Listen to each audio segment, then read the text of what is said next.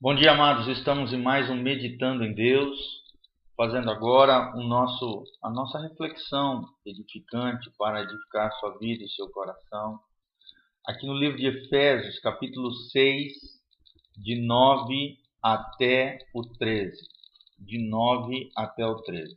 A Bíblia diz: E vós, senhores, fazei o mesmo para com eles, deixando as ameaças e sabendo também que o Senhor deles e vosso está no céu, e que para com ele não há acepção de pessoas. No demais, irmãos meus, fortalecei-vos no Senhor e na força do seu poder. Revesti-vos contra as astutas ciladas do diabo. Porque não temos de lutar contra a carne ou sangue, mas sim contra os principados, contra as potestades, contra os príncipes das trevas deste século, contra as hostes espirituais da maldade nos lugares celestiais.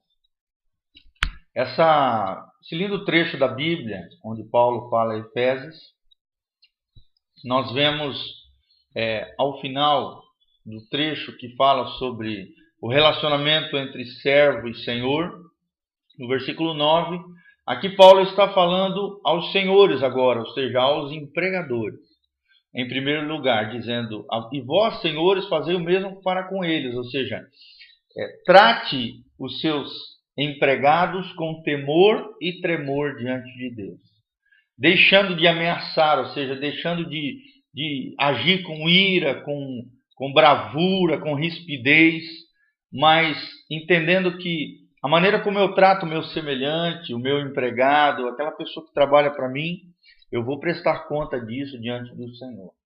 E o Senhor que está no céu vai julgar a causa do trabalhador, do empregado e a postura do empregador. Então, queridos, nós como é, empregadores, você que contrata um serviço, pede para fazer alguma coisa na sua casa, pague corretamente aquela pessoa. Faça aquilo que é correto, sem ameaçar, sem se alterar, tendo as suas emoções é, dominadas pelo Espírito Santo, em equilíbrio, sem, sem violência, sem nada dessa situação. Porque se nós nos levantarmos de maneira equivocada, de maneira errada ou com violência contra os nossos semelhantes, a Bíblia diz que o, o Senhor que está nos céus, ele que não faz acepção de pessoas, ele há de julgar aquela causa.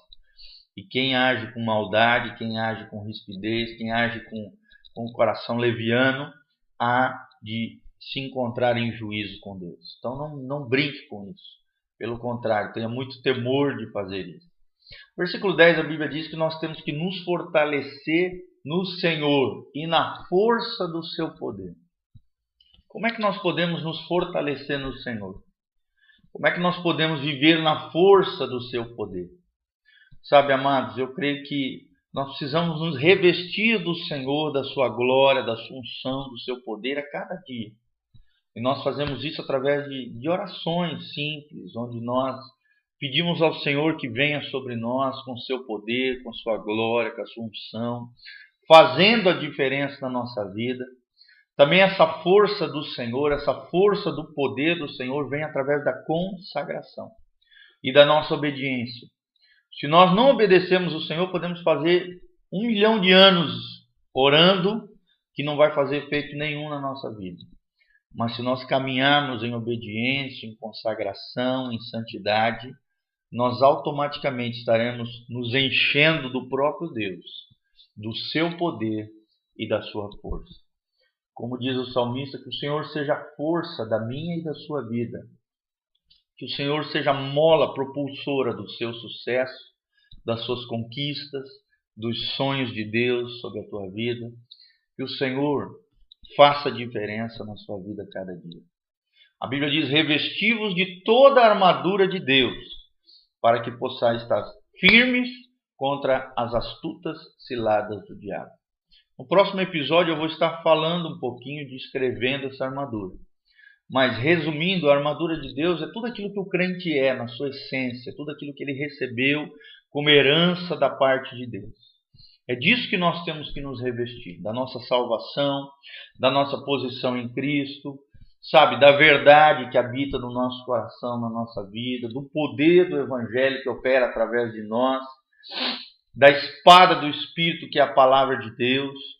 Tudo isso é a armadura de Deus e a cada dia nós temos como guerreiros do Senhor, como valentes do Senhor, que temos que enfrentar batalhas diárias dentro do nosso coração, dentro da nossa vida, no nosso dia a dia, com as circunstâncias adversas, com problemas, com dificuldades. Nós precisamos nos fortalecer do Senhor.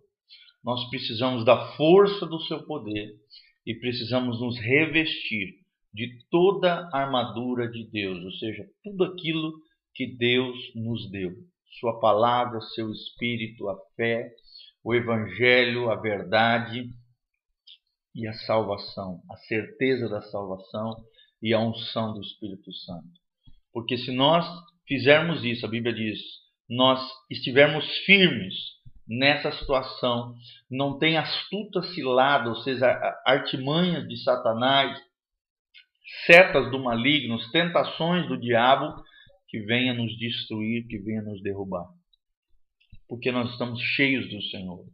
Se Deus é por nós, quem será contra nós? Se Deus está conosco, o diabo vai ser derrotado.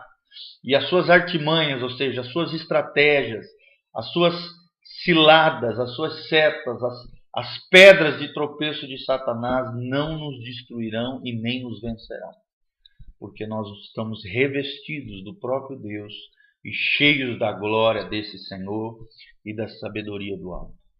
Porque a Bíblia diz no versículo 12, para encerrarmos, não, não, não, porque não temos que lutar contra carne ou sangue, ou seja, contra pessoas. A nossa luta na vida espiritual, no mundo espiritual, não é contra pessoas. Às vezes nós vemos, né, dentro de relacionamentos, pessoas brigando umas contra as outras, enfrentando de frente, tendo pessoas humanas como inimigos. Isso é falta de visão espiritual. É falta de visão de Deus, visão da palavra, porque a nossa luta não é contra pessoas, mas sim por quem está de trás das pessoas para tentar nos destruir. Que é Satanás, seus demônios, um mundo sem Deus, o cosmos sem Deus e também a nossa natureza pecaminosa, que é o maior de todos os inimigos. Somos nós mesmos, nosso lado decaído, corrompido, pecaminoso, que nós temos que lutar todos os dias. A Bíblia diz a nossa luta é contra principados.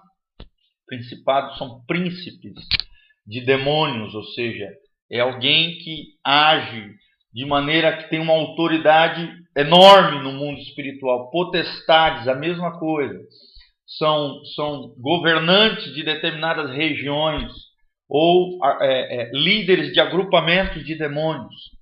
Os príncipes das trevas desse século são demônios de castas específicas, de áreas específicas.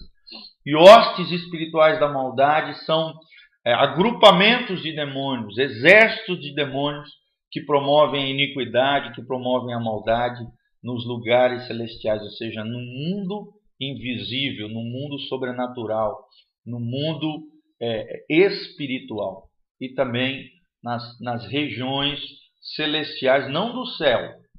O céu se divide em três partes. Nós temos o firmamento, que é o céu visível, nós temos as regiões celestiais, que é onde é travada a batalha espiritual no mundo espiritual, e nós temos o terceiro céu, que é o céu de Deus. Não é lá que o diabo deita e rola e age com principados, potestades, príncipes das trevas ou ossos espirituais. Não, pelo contrário, é nesse mundo intermediário entre o firmamento e o terceiro céu, o céu de Deus, o paraíso, o lar celestial. Aqui no meio existe um local no mundo espiritual onde a batalha é travada e onde nós podemos vencer com Deus, com Jesus, através da fé, através da autoridade espiritual, que é alcançada através da consagração, também da delegação por parte de Deus e da obediência aos mandamentos e aos princípios do Senhor. Possamos viver nessa dimensão, querido. Às vezes a gente lê essas coisas e pensa, poxa, mas será que existe isso mesmo? Sim, existe. O mundo espiritual é real. Ele é invisível aos nossos olhos naturais, mas ele é real e ele e ele afeta o nosso mundo físico, o nosso mundo real. Por isso precisamos estar cheios de Deus. E a minha oração é essa: que venhamos nos encher de Deus, cheios da Sua glória, do Seu poder, para que possamos resistir o dia mal e na força e no poder do Senhor possamos sair mais que vencedores. Amém.